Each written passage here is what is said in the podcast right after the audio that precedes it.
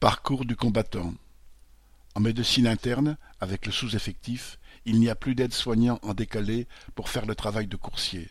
Alors, en plus de s'occuper des patients, il faut aussi faire les courses. Donc, entre deux malades, tu prends tes jambes, puis l'ascenseur, ensuite des couloirs, re-l'ascenseur, s'il n'est pas en panne, sinon c'est l'escalier, et tu rentres à nouveau dans une chambre. Question entraînement pour les JO de 2024, c'est un peu tôt, non? Hôpital Saint-Antoine, Paris.